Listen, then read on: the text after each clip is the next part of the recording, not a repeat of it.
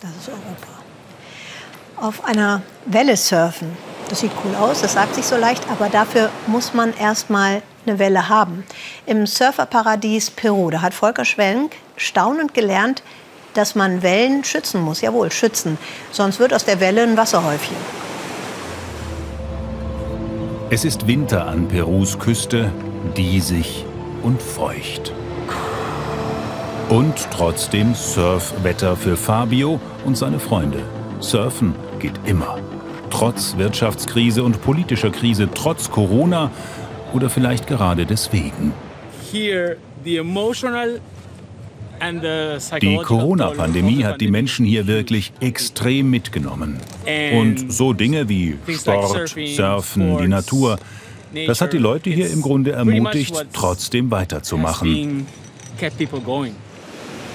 Der Surfspot ist nicht weit von Lima entfernt. Hier gibt's lange und hohe Wellen.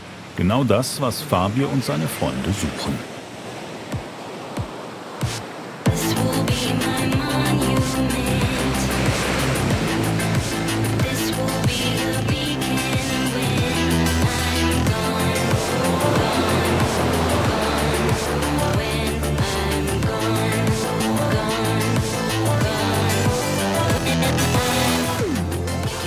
Wellen entstehen, wenn Wasser auf Hindernisse trifft. Die Felsen der Küste, den Meeresgrund. Es gibt Orte, an denen besondere Wellen entstehen und in Peru gibt es davon viele. Carolina ist eine Kollegin von Fabio.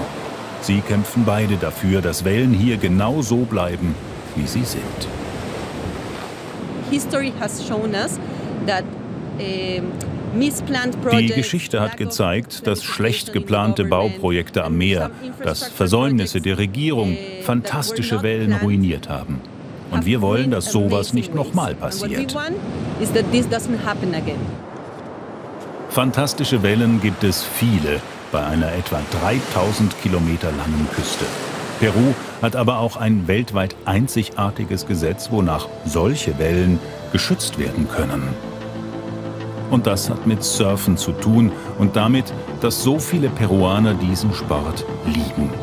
In Lima, der peruanischen Hauptstadt, tummeln sich zu Füßen der Christusstatue auch im Winter jede Menge Wassersportler.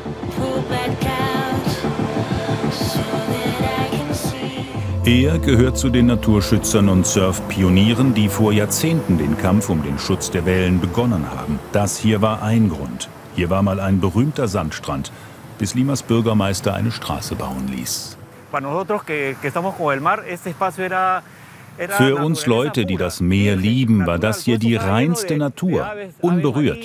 Hier waren überall Seevögel und das Wasser war voller Leben. Das gibt es alles nicht mehr. Als sie den Fels gesprengt haben, wurde das ganze perfekte Ökosystem hier zerstört. Küstenstraßen, Hafenanlagen, Feinde der Wellen. Der Sandstrand hier ist verschwunden und die Wellen von damals auch. Seit 2013 können Wellen in Peru per Gesetz unter Schutz gestellt werden. Vorausgesetzt ein Gutachten zeigt, dass sie schützenswert sind. Artenvielfalt ist ein Argument. Denn die sei an wellenreichen Abschnitten besonders groß, sagen Carolina und Fabio. Bestimmte Schnabelbarscharten zum Beispiel leben nur im Humboldt-Strom und bei den Galapagos-Inseln. Seit vielleicht 30 Jahren sind sie total überfischt.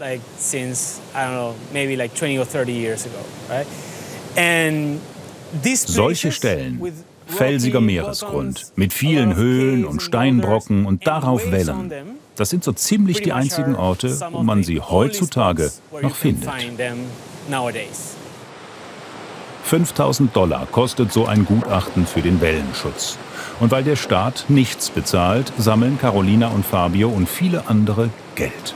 33 Wellen sind schon geschützt. Perus Surfer und Naturschützer sind beharrlich. Surfing teaches you a lot das Surfen lehrt dich eine Menge. Man muss den Kopf immer über Wasser halten, ruhig bleiben, wenn das mal nicht klappt. Man muss seinem eigenen Können vertrauen und seine Grenzen kennen. Das sind Lektionen fürs Leben.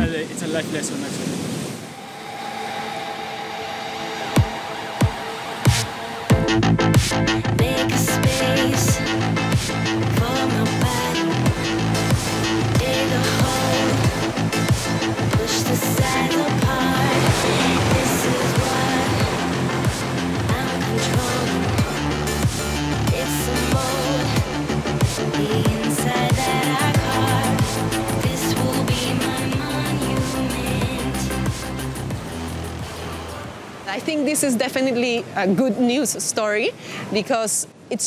das hier ist definitiv mal eine positive Geschichte.